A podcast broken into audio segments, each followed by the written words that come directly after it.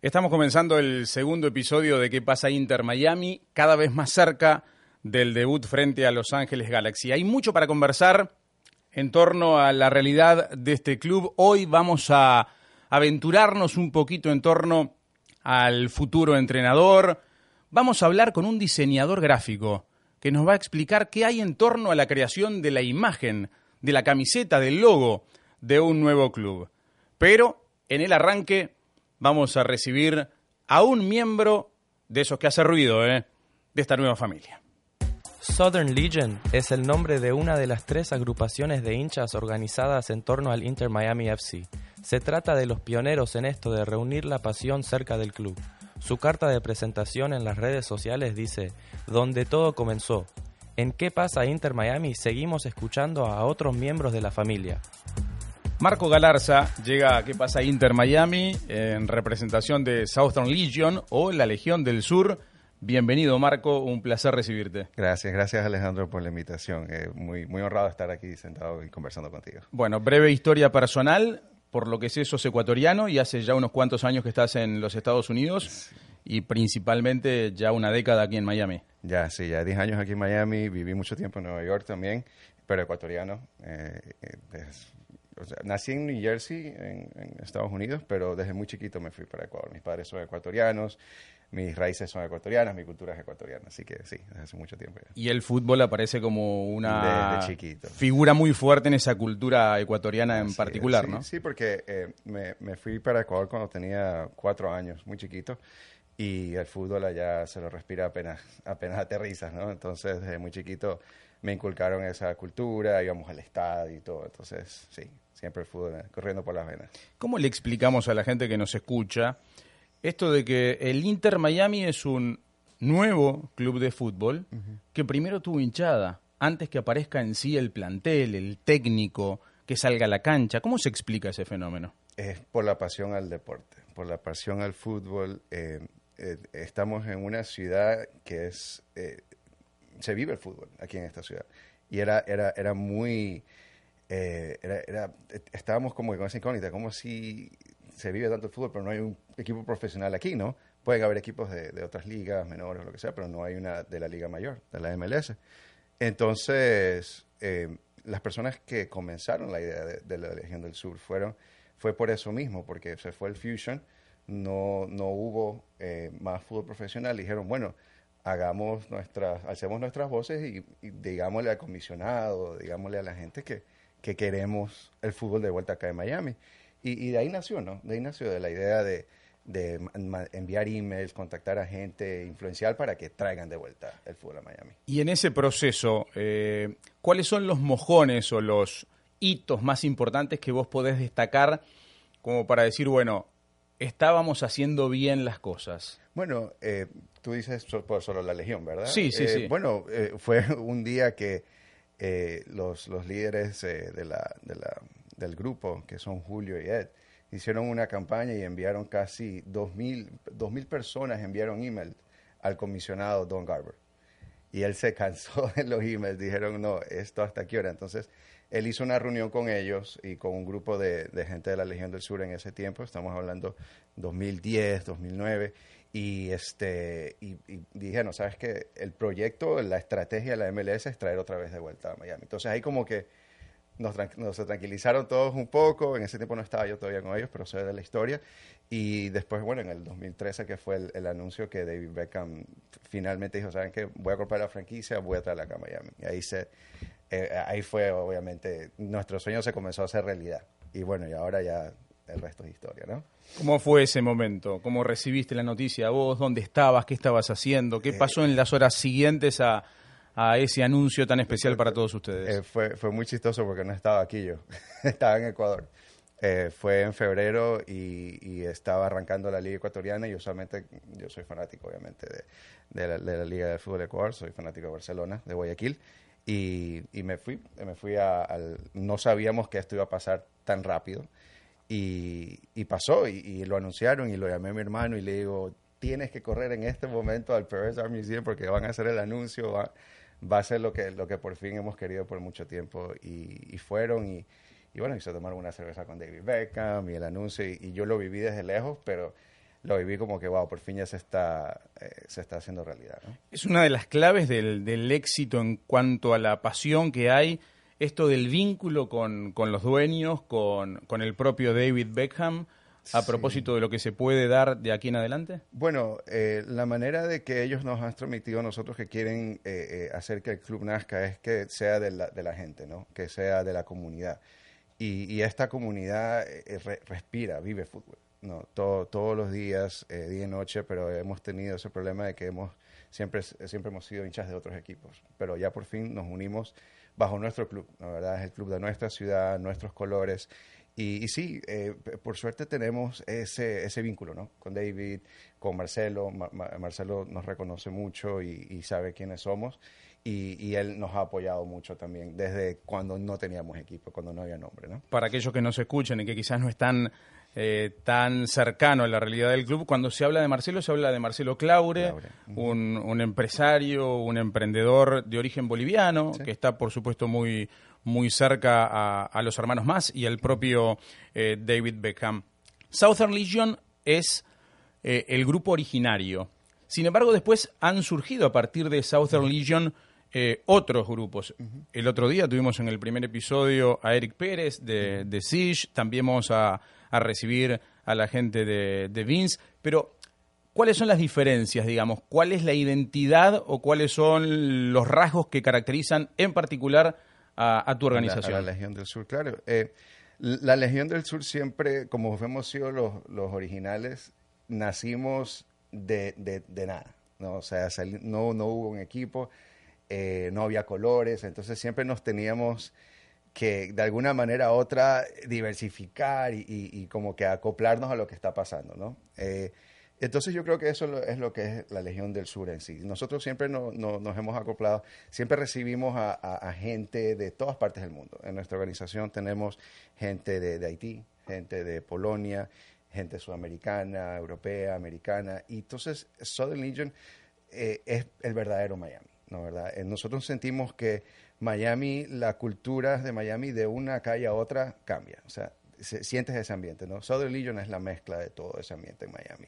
Vamos a traer la fiesta, nosotros no, nuestro nuestro lema es que nosotros vamos a ponerle la fiesta al estadio, queremos eh, inyectar esa, esa, esa vibra en el estadio cuando, cuando sean los partidos. Entonces, eh, creo que eso es lo que nos diferencia a los otros dos grupos, que nosotros eh, traemos y nos acoplamos a nuestra gente la Legión del Sur, ¿verdad? ¿Cuánta gente está integrando hoy día la organización? Eh, por, somos más de 200, 300 miembros eh, activos, eh, con emails, siempre nos contactamos. Nosotros no tenemos membresías pagadas todavía, por lo que queremos que la gente inyecte su su estilo del fútbol, cómo viven el fútbol a la Legión del Sur, ¿verdad? Nosotros no queremos que una membresía pagada los asuste, diga, ¿sabes qué? No, no quiero pagar, es muy caro, es más caro. No, no queremos que vengan, que se reúnan con nosotros todos los sábados. Todos los sábados nos reunimos a jugar fútbol, a hacer asados y todas esas cosas, y queremos que ellos vienen. Entonces todos los sábados viene más gente y viene y traen más ideas y más ideas y los metemos al, a la y, y, vemos qué sacamos. Bueno, me imagino que hablan mucho de fútbol, por supuesto, en todos esos encuentros. ¿Cómo, cómo han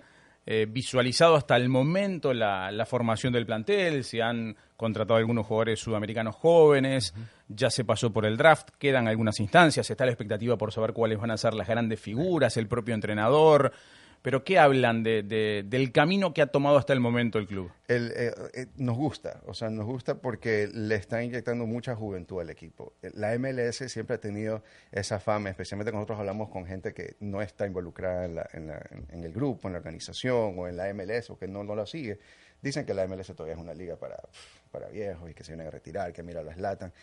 Pero el equipo en sí se ha enfocado en, en, en cultivar, primero que nada, las academias, ¿no? O sea, las academias estuvimos invitados al, primer eh, juego de la academia, de la sub-12, sub-14, y ver los niños como veían la barra, como les gritábamos y los alentábamos y le dábamos ese aguante que nosotros eh, nos gusta darle a los jugadores. Eh, eso, eso, es lo que nos gusta, que son todos, que se enfocan mucho en la juventud, se, se enfocan mucho en la cultura del fútbol de Miami. y el equipo con las contrataciones ha hecho lo mismo, jugadores jóvenes, eh, con, el draft han incorporado un poco más de experiencia con, con, eh, con Guin y, y, con otros jugadores que ya están en la MLS, obviamente, le inyectan esa experiencia a los jugadores jóvenes, ¿no? Pero no, nos gusta mucho, o sea, creemos que eh, cuando vengan los, las grandes figuras que sabemos que van a venir, porque obviamente en el draft no han cogido eh, eh, delanteros estrellas ni, ni, mediocampistas, entonces sabemos que van a venir, pero cuando vengan ya van a ver un, un, una cultura formada, ¿no? Y van a ver cuál es el ideal del, del club. ¿Tienes algún nombre así que te quite el sueño? cuando dijeron Cavani, me pareció, a mí, Víctor es uruguayo, tú sabes, yo, yo lo veo a Cavani y, y, y, veo lo que es el fútbol sudamericano, o sea, garra, eh, pasión. Eh, él es un forward 9 de punta, pero baja a defender y pelea la pelota. Y eso es lo que queremos en Miami, ¿no? O sea, somos, somos hinchas que, que, que, nos, que vivimos mucho el fútbol y que lo hacemos con mucha pasión y queremos que nuestros jugadores hagan eso en, en la cancha. Y si esto fuera como una elección internacional uh -huh. y te dijeran, usted ecuatoriano, elíjame un futbolista ecuatoriano para llegar al Inter Miami, eh, ¿por quién te decantarías? Eh, futbolista ecuatoriano que llegue al Inter Miami. Sabes que me gusta mucho eh, Renato Ibarra, que está en el, en el América. Romario Ibarra estuvo en, en Minnesota. fue préstamo a México, no me acuerdo en qué equipo. Pero me gustaría ver a, uno de sus jugadores aquí. Uno, de los hermanos Ibarra me, me estaría muy feliz que estén acá. Bueno, hoy vamos a tener en el episodio el encuentro con, con un diseñador que, que, nos puede explicar todo lo que hay en torno a, la creación de un logo, a la imagen uh de un nuevo club. ¿Qué tal los colores? ¿Te gustan los colores del, de, de, del Inter Miami? Son, son muy representativos y son completamente diferentes al, al esquema que se ha visto en, en logos y en, escudos de, de fútbol.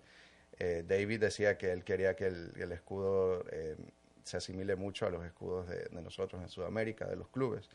Y, creo que lo han, lo, han obtenido. A mucha gente le ha gustado. A nosotros nos gusta y nos gusta cómo le han implementado todos los, los, pequeños factores que componen la ciudad, pero también han incorporado los otros condados como Broward y West Palm Beach en el, escudo. Y, y, y, nos gusta, o sea, obviamente el rosado, el, el sunset, tenemos aquí eh, atardeceres y, y, amaneceres espectaculares y, y, creo que en el logo lo podemos eh, eh, asimilar. ¿no? Para terminar, Marco, aquella gente que nos está escuchando y que uh -huh. se quiere contactar con, con, la Legión del Sur, ¿cómo tienen que hacer? Claro, eh, nos pueden contactar por, por social media, obviamente, tenemos Facebook, eh, Twitter, Instagram como Southern Legion. Eh, estamos en, en, internet también, Southern Legion, eh, southernlegionmia.com.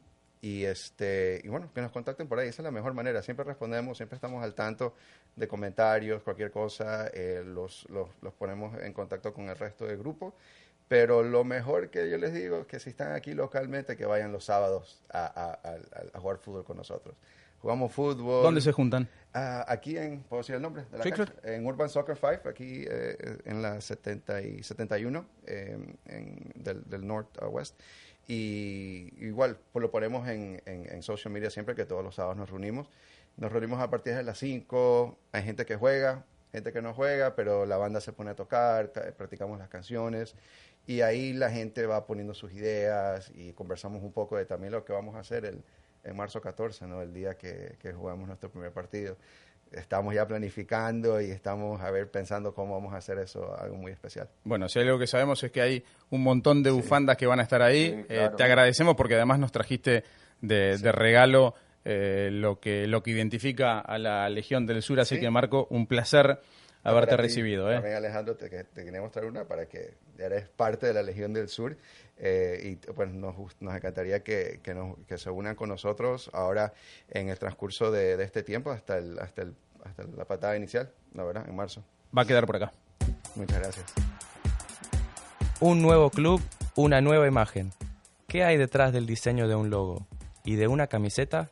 ¿En qué pasa Inter Miami? Ponemos manos a la obra para develar el misterio junto a un reconocido diseñador. El contacto es con Martín Tibabuso, es un diseñador gráfico argentino. Eh, te agarramos en Buenos Aires, ¿no, Martín? Bienvenido, ¿cómo te va? ¿Qué tal? ¿Cómo estás? Bueno, Martín eh, es diseñador gráfico, como decíamos, tiene una vasta trayectoria trabajando durante años para la compañía Adidas, que es una marca registrada, por supuesto, en todo lo que tiene que ver con indumentaria deportiva. Y la idea de esta, de esta comunicación, Martín, es que nos trates de explicar qué es lo que hay detrás del diseño de un logo, eh, de una camiseta. Estamos ante un nuevo club como es el Inter Miami y la gente, por supuesto, que va a ver un resultado final, pero ¿cuántas cosas pasan hasta llegar a ese momento? ¿no? Y esa es un poco tu misión en, en la jornada de hoy, aprovechando tu condición de, diseñador, por, por supuesto. Eh, bueno, en realidad el, proceso de, diseño dentro de lo que es el proceso de una creación de camiseta es mucho más corto que la gente, lo que la gente piensa. Eh, en Adidas el, promedio para hacer una camiseta de fútbol era entre 18 y 24 meses, o sea, casi dos años. Eh, y si te pones a pensar, creo que la parte de diseño tiene un mes y medio por ahí. Este, lo que ayuda en realidad a que el, tiempo ese de diseño tan corto eh, sea realmente productivo y de, sus frutos es por ahí la investigación que se hace antes. Eh, nosotros cuando, cuando diseñamos camisetas, generalmente dependiendo también del, proyecto y del club y del tiempo que se tenga, eh, lo que se hace es un viaje anterior al lugar donde uno, uno tiene que, diseñar, al lugar del club o del, país que uno tiene que diseñar, y trata de, encontrarse con, un poco más de background que no sea exactamente solamente el fútbol, porque muchas veces se hace el homenaje a la camiseta que salió campeona, o el homenaje a la camiseta que usó en el partido, a la que usó tal jugador, eh, y eso está buenísimo, pero si solamente uno pudiera basar en hacer camisetas eh, en camisetas anteriores, creo que a los dos años te quedas sin trabajo este, directamente.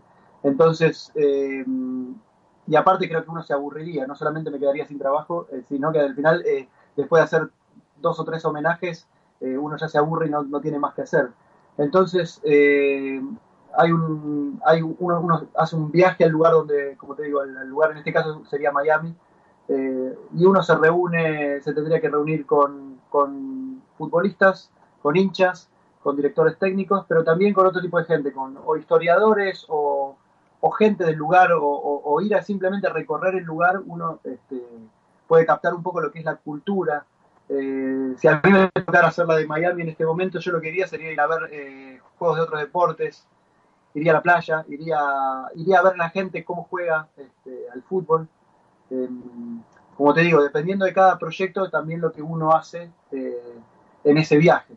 Este, a mí me tocó hacer como bastantes camisetas de diferentes países y, por suerte, justo en la época donde yo trabajaba en Adidas, se le daba mucha, mucha pelota a ese, a ese, ese storytelling que, tan, este, también le hace a, la, historia del marketing y tanto, nos divertía a nosotros los diseñadores. Hoy en día, dependiendo también de la marca y del, club al que se le diseña, eh, se tiene a hacer cosas más básicas. Bueno, pero yo tuve la suerte de estar en Adidas entre el 2007 y el 2014. Eh, y estuvo muy, es muy interesante las cosas que, se pudieron hacer. O sea, tuve la oportunidad de, como te digo, de conocer no solamente a futbolistas y a entrenadores y a futbolistas juveniles, sino también poder hablar con historiadores, con políticos, con economistas, este, visitar museos de todo tipo, desde arte hasta astronautas. Eh, y la verdad que te da como un background muy interesante a la hora de poder diseñar algo. Eh, aquí hay un desafío particular, ¿no? Porque no se parte de nada. Si bien es cierto que Miami tuvo eh, un equipo en la MLS tiempo atrás, que hay equipos en otras ligas, pero eh, no estamos hablando de hacer la camiseta de un equipo que tiene una tradición, sino que es prácticamente partir de cero. ¿Eso para el diseñador es una ventaja o, puede convertirse en, una trampa? No, para mí es una ventaja. Es, este, yo no sé si a, quién fue que ustedes que le había comentado que yo hace dos o tres años eh, se me había acercado un estudio de, marca como para ver si les daba un empujón en el hecho de ganar la cuenta del Miami FC. Todavía no estaba ni siquiera la, figura de David Beckham eh, atrás, ni siquiera estaba la posibilidad de que juegue en la MLS, sino que iba, iba a jugar en la, en la, otra liga, en la eh, NASL creo que era, que estaba en ese momento. Eh, entonces se hizo todo un relevamiento eh, en cuanto a los colores, o sea, el, trabajo que hice en su momento fue un trabajo como muy cortito, eh, que al final no salió, o sea, como en ese momento no, no, salió. Pero lo que se hizo fue primero investigar los colores de los otros equipos que ya estaban en, en la liga, como para poder despegar un poco de, de lo que había. y después, bueno, partimos de un escudo que ya había hecho otra agencia, que ya tenía ciertos colores, entonces eh, nos daba que los colores que estábamos eligiendo estaban bien. Eh, y después lo que, lo que uno trata en ese momento, yo no, obviamente, como era un proyecto a, futuro eh, y ni siquiera sabíamos si lo íbamos a agarrar, uno hace un relevamiento un poco de, yo no había ido nunca a Miami, y uno hace un poco un relevamiento de lo que uno tiene en el, imaginario, como lo menos para, para poder meter esta, esta historia. Entonces habíamos basado un poco en lo que es el agua, la playa este, y el atardecer, eh, como para crear esa, esa, esa paleta de colores este, y poder crear los dos eh, uniformes, más la ropa de entrenamiento, más la ropa de, salida y todo. ¿Qué visión tenés de lo que es hoy día el, el, logo de la institución con, con, esas dos aves tan simbólicas de, del sur de la Florida? La elección por el rosado, en definitiva, como, como ese color que sintetiza tantos colores a la hora del atardecer, ¿no? Eh, mira, me parece el, escudo me parece algo fantástico, realmente, o sea, una de las cosas, después terminé yendo a Miami el año pasado, que tuve que ir a una, una SoccerX, una, feria de fútbol, eh, y ahí fue cuando fui por primera vez en mi, contacto con Miami, y realmente me pareció increíble a nivel arquitectónico, este, toda la parte art deco de, lo que es Miami South Beach, me pareció increíble, y por eso me parece que la, elección del logo y la, la forma de la tipografía y todo eso está realmente como muy acertado. Y me parece que el Rosa va a despegar mucho de un montón de, de, todos los otros clubes y la verdad que le va a quedar como muy bien. Este, me, me, impactó mucho la onda de la gente cuando caminaba por la, por la playa o por la calle o por todo ese bulevar que hay este, al lado de la playa y me los imagino vestidos con, camisetas del, equipo, ¿no? Del Miami FC. Finalmente, teniendo en cuenta que todavía no se conoce cómo será la, la camiseta eh, oficial, ¿Te inclinarías por el rosa y negro o por el rosa y blanco? Yo me, yo me inclinaría por el rosa. Lo que pasa es que vas a tener dos camisetas. Sí. Eh, la, la, home y la away. Entonces, realmente podría, podría inclinarme por las, por las dos, las dos opciones. Un rosa y blanco y un rosa y negro. Una para la home y otra para la away. Y si tuviera que ser una tercera, la podría ser rosa tranquilamente. Muy bien. Martín, te agradecemos por, por el tiempo. Ha sido más que valioso tu aporte desde ahí, desde Buenos Aires. Pocos días atrás, el draft permitió dar forma a un plantel que comenzó a construirse en base a jóvenes sudamericanos. Falta aún el anuncio de la llegada de las tres principales figuras, pero hay un eslabón clave de la cadena que está a punto de conocerse, con Eduardo Vizcayat analizamos cuál debe ser el perfil del entrenador que se convertirá en el primer head coach de la historia de Inter Miami FC. Qué bueno tenerte en los estudios, Don Vizca, esta vez. Esta vez sí. Para hablar de un temón, ¿no? Porque yo creo que es el, gran tema que están esperando los aficionados del Inter Miami. El anuncio de las figuras principales, por supuesto, en cuanto a la definición del plantel, pero también el, entrenador, ¿no? Sí. Ya han surgido muchos nombres. Pero podemos hablar de un perfil. Muchas veces se habla de que lo primero es definir el perfil Correcto. del entrenador y en base a ese perfil ir a completar la, lista. ¿Por dónde debería pasar el, perfil del, del head coach del Inter Miami? Yo creo que debería ser alguien que tenga sintonía o haya tenido sintonía con Beckham, ¿no? Me parece. Y después que, logre proyectar algo que, le genere ilusión al público de aquí, porque eso me parece fundamental, ¿no? Entonces, no veo dentro del perfil de los nombres que van surgiendo un, entrenador de tanta trayectoria. A ver, eh, pasemos lista de los nombres que han surgido hasta ahora. Se ha hablado de Jürgen Klinsmann, en principio, parece que se enfrió rápidamente. Va a ir a Berlín aparentemente. Santiago Solari, durante mucho tiempo parecía el nombre puesto pero tampoco se decanta. Tampoco se confirmó. Hacia ese lado. En las últimas horas apareció el nombre de Patrick Vieira también, como una posibilidad. Quizás vos podés sumar algún otro nombre, pero me parece que esos son los tres más fuertes que se han. Y estamos los dos primeros los más fuertes, ¿no? Que se han nombrado, ¿no? Estamos ahí, me parece que estamos en eso. Y apareció la fantasía de algunos. Por supuesto que a la hora de pensar hay muchos nombres, ¿no? Pero cuando Marcelo Gallardo eh, se especulaba con su futuro en función de lo que pasara en la Copa Libertadores, etcétera, etcétera. También algunos eh, soñaron con que llegara la oferta para el muñeco, hoy entrenador de River Plate. Bueno, yo creo que por ahí no viene la cosa. No viene por ahí. ¿Nos quedamos con Solari como, como el principal candidato hoy día? Da la sensación de que sí. Me gustaría ver, no sé, todavía si hay algún insider del club que tiene una, bueno, de repente que la gente se ponga en contacto con nosotros y sabe algo, pero eh, parece que es Solari. A mí me dijeron que es Solari. Ahora, reconstruyendo los caminos, ¿no? Director deportivo sí, ya designado, que está trabajando. Eh, jugadores que fueron contratados en primera instancia, algunos juveniles sudamericanos, Sí. el, el anuncio del draft con, con las cinco selecciones, faltan los jugadores estrellas, por decirlo de Correcto. alguna manera. Pero, ¿no es el momento ideal para, para que el técnico sea el que forme el plantel? ¿No, Es que- ¿No nos estamos perdiendo una linda oportunidad de decir, bueno, tenemos técnico y a partir del gusto del paladar futbolístico del entrenador, la definición del plantel? Yo creo que ya se impone la designación del entrenador, porque a veces pasa esto, que por ejemplo cuando entramos a la postemporada del béisbol, o de- hablo de los deportes americanos, ¿no?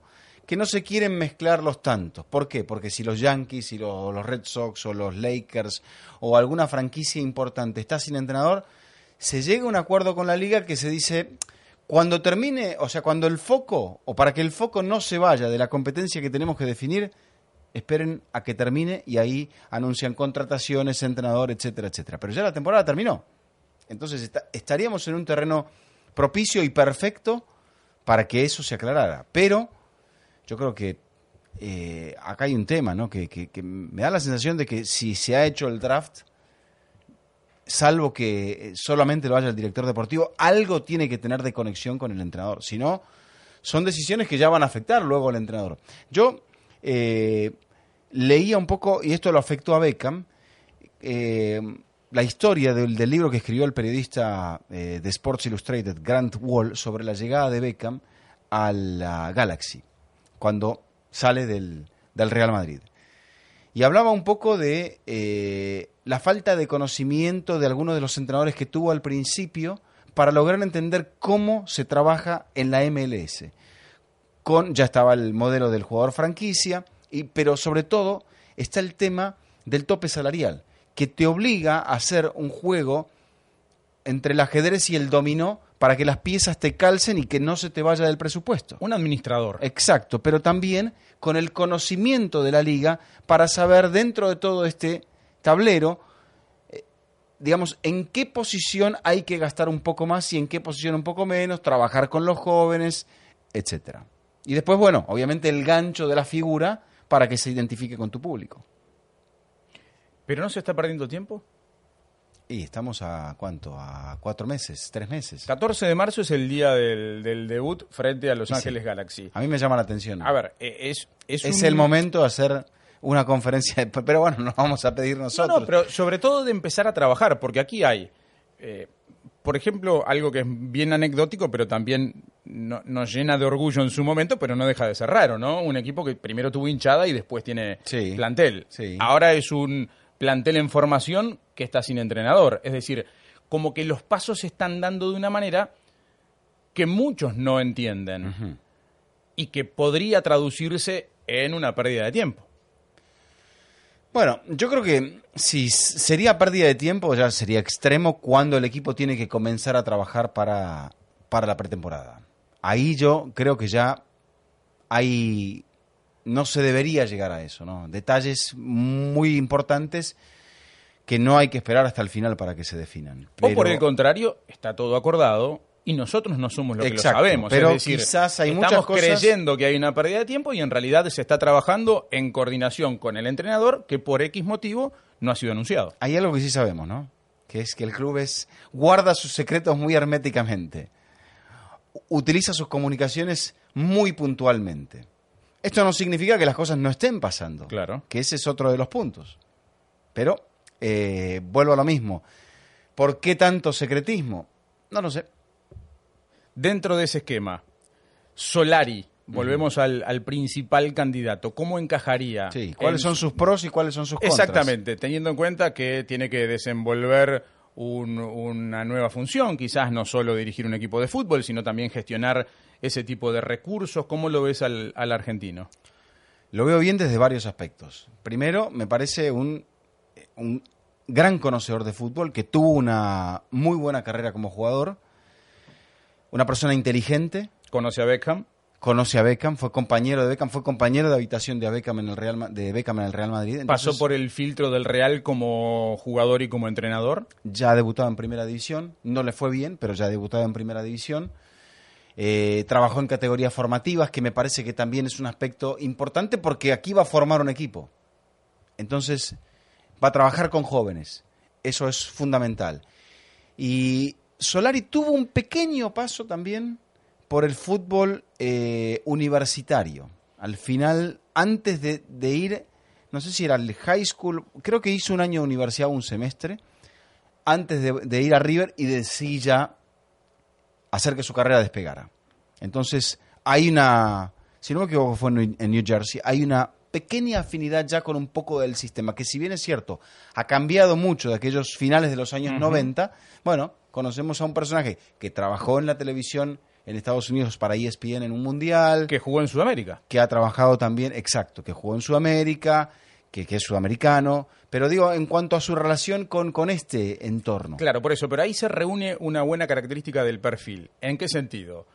Conoce las raíces del fútbol sudamericano. Muchos jugadores del plantel son de ese origen. Correcto. Conoce de alguna manera el medio estadounidense. Correcto. Conoce al dueño del cuadro. A uno de los dueños. Y además conoce el mercado europeo. Es decir, parece que reúne muchas condiciones de las que podría aspirar la dirección del club cuando busca un entrenador. Se supone que es el número opuesto y que por eso circulan otros nombres. Por eso te digo, no sé si es que no hubo un acuerdo, Solari sigue sin club, entonces sigue estando ahí, no está descartado al menos, pero no entiendo por qué seguimos especulando. Bueno, hemos Porque ¿qué, hubiese perdido el club si lo hubiese anunciado? Yo creo que nada. Pero alguna razón debe existir por la cual no se ha anunciado todavía. Si es que hay acuerdo. Y si no hay acuerdo, bueno, evidentemente ya, nos, van a explicar. nos vamos a, enterar. Hemos hablado del entrenador. Te invito ahora a que te quedes aquí para conversar con alguien que está bien metido en el mundo de la MLS. Llegó a la MLS proveniente de Uruguay en 2018. Durante dos temporadas jugó 75 partidos, marcando 34 goles. En 2019 obtuvo la MLS Supporter Shield. En su país fue bicampeón con Peñarol y campeón sudamericano sub-20 con la selección celeste. Su nombre ya se grita de memoria en las tribunas de Los Ángeles FC. El contacto es con Uruguay porque está de vacaciones aprovechando lo que fue el cierre de la temporada. Es un placer recibirte, Diego Rossi. ¿Cómo te va, Diego? Hola, ¿cómo andan? Muchas gracias por el llamado. Bueno, eh, disfrutando, como decíamos, las vacaciones después de una nueva temporada en la MLS. Nosotros con la expectativa aquí en el sur de la Florida de lo que va a ser el desembarco del Inter Miami y aprovechar de alguna manera lo que es la presencia de un jugador sudamericano para que nos cuente cómo ha sido tu experiencia personal, sobre todo de la adaptación, ¿no? a una liga tan diferente eh, como es la MLS para lo que son las ligas que están acostumbrados los, los futbolistas de, Sudamérica.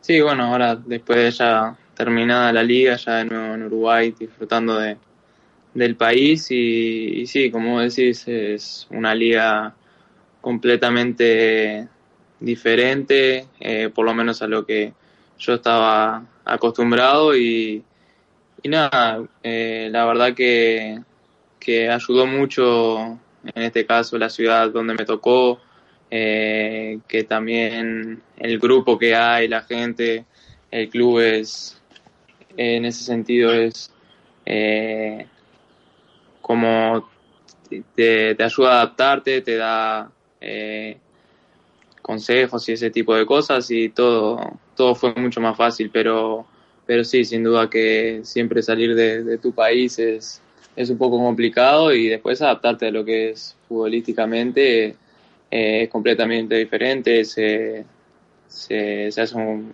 fútbol mucho más rápido y, y, creo que, va por ahí. ¿Cuáles son los desafíos eh, desde el punto de vista de la adaptación futbolística? ¿Dónde están las principales diferencias que encontraste? Y bueno, creo que que a lo que yo estaba acostumbrado eh, allá en la, en la MLS es algo de transiciones continuamente, eh, es un juego muy dinámico, eh, donde, donde hay que correr mucho, donde de repente estás atacando y ya de nuevo tenés que ir a defender y correr capaz que 100 metros para defender una pelota y son son cosas que tiene diferente el fútbol, donde acá yo estaba acostumbrado a otro tipo de juego, a otro tipo de, de, pausa y, bueno, en ese sentido son, son diferentes los fútbol. Diego, llegaste muy joven y aparentemente también de aquí, de este lado, de la otra costa, en, Miami, va a haber, eh, le querrán dar al equipo, una, al equipo de Miami un cierto tinte sudamericano, donde probablemente vos hubieses podido eh, caer muy bien. Pero va a haber esos jugadores que van a hacer ese mismo viaje que vos y que van a tener que vivir esa adaptación a una liga, como vos decís, muy dinámica, eh, muy física, donde se corre mucho, donde se quiere jugar de primero o de segundo toque. ¿Qué consejo le darías a estos muchachos que pueden llegar a integrar el proyecto de Miami? No, y que, que creo que por algo también eh, se busca el jugador sudamericano porque no tenés que cambiar completamente tu juego, sino que, que adaptarte un poco a diferentes, como decía, estilos, pero, pero no cambiar completamente tu juego porque creo que ahí es donde, donde le puedes errar, digamos, y, y nada, eso, seguir con tu juego y agregarle lo que, lo que la liga le da de esa, de esa dinámica, como hablamos. ¿Cómo fue el tema de la adaptación a la superficie? ¿Ahí hay un desafío especial para, para el jugador que viene desde el sur? Y bueno, eh, la verdad que, que, que, bien, ¿no? Es algo que te, que te cambie y, y te adaptas de buena manera. Diego, en la, en la primera temporada ya llegaste y, te fue bien. Era, tenías estabas a punto de, bueno, ya habías cumplido 20 años en el momento que se produjo el, debut, pero ya en esa primera temporada 12 goles dentro de esta liga es una buena cifra. En la segunda creciste un poco más todavía. Eh, ¿Dónde ha estado un poco el secreto de, esa adaptación, siendo que tenías una sola temporada consolidado en la primera de Peñarol? Sí, bueno, eh, la verdad que no, que el primer año un poco más difícil, por así decirlo, porque era el primer año del club y eso la verdad que es un, un desafío muy importante. Y bueno, uno va, va aprendiendo de lo que, de, de, las ideas, de, en este caso del club, del, del técnico y, y como te digo, al ser nuevo el primer año no era difícil no solamente futbolísticamente, sino que eh, logísticamente. Al principio entrenábamos en un lugar que no iba a ser el nuestro, no teníamos el estadio. Eh, son cosas que, que se hace un poco más difícil, pero, pero después, eh, ya en el segundo año, ya fue todo mucho más fácil con nuestro, nuestro estadio, nuestro complejo y, y ahí se va viendo las la diferencias y, y, bueno, ya ha pasado un año, ya, ya es diferente. Los Ángeles fue de alguna manera víctima del nuevo sistema de, disputa de los playoffs de la, de la MLS en esta temporada que pasó eh, por aquello de haber conseguido la mayor cantidad de puntos en la temporada regular y sin embargo no poder estar en, en la definición. ¿Cambiarías eso eh, en el futuro de la, de, la liga? ¿Son cosas que desde el punto de vista del jugador son situaciones a modificar? Y bueno, en, este caso yo te diría que sí porque nos pasó a nosotros, pero eh, no sé, creo que, que, que tenés que, si querés ser campeón, tenés que ganar todos los partidos. No, no creo que haya sistema eh, que perjudique a uno. En este caso, eh, nosotros tuvimos un, un año muy bueno, eh, fuimos los que hicimos más puntos, batimos récord, no sé, muchas cosas positivas y, y, bueno, por un partido, una, una noche se nos, se nos fue todo y, y bueno, es esa sensación fea de esa noche, pero, pero sabiendo que, que durante todo el año hicimos las cosas muy bien y, y, que, y que fue una gran temporada a pesar de que no, no, no nos llevamos todo. Sí, sin duda, esta liga presenta esa dificultad al modo en el cual se, se compiten los deportes americanos. A veces no importa tanto lo que uno haga en la temporada regular, sino lo que haga en la, en la postemporada. Pero aquí en Miami se está hablando de, crear un equipo con una cierta identidad sudamericana. Se habla de nombres, se habla de, Falcao, se habla de algunos compatriotas se, tira el nombre de Cavani, alguno más tira el nombre de Suárez. Vos tenés la posibilidad de jugar ahí, dentro de la comunidad de Los Ángeles, donde predomina el mexicano, con un ícono de- del fútbol mexicano como es Carlos Vela. Eh, ¿Qué importancia te parece para el éxito del proyecto ha tenido el hecho de jugar o el hecho de contar con Carlos Vela? Y bueno, eh, te puedo decir que, que Carlos, la verdad que, que, bueno, todos sabemos la, la clase de jugador que es, lo que representa eh, a nivel eh, mundial, digamos, y, y bueno, justo como vos decías, eh, en Los Ángeles hay, hay mucho mexicano también y, y creo que eso ayudó también eh, también de lo que de lo que hizo y lo que está haciendo Carlos en el club eh, por su, su forma de ser su forma de relacionarse con no solo con, con nosotros con los compañeros sino con, con la gente. Y eso creo que es un eh, es una suma de cosas que, que ayudó a que a que una figura como él sea sea tan importante para el club Eh, ya en el cierre, digo, ¿cómo es tu situación eh, contractual con, con Los Ángeles? ¿Cómo, ¿Cómo pinta tu futuro? Bueno, yo tengo dos años con opción a, a uno más y, y, y nada, esperando a ver qué también qué es lo que pasa. Muy bien. Te mandamos un fuerte abrazo, Diego, a seguir disfrutando de las vacaciones y estaremos, por supuesto, eh, atentos a la campaña de Los Ángeles con la mirada ya de ser un potencial rival del, del Inter Miami. Fuerte abrazo. Dale, muchas gracias a ustedes por el llamado y, y un abrazo grande. Esto no queda acá. La próxima semana seguiremos analizando, opinando y entrevistando a los protagonistas del día a día de la MLS y el Inter Miami FC. ¿Qué pasa, Inter Miami?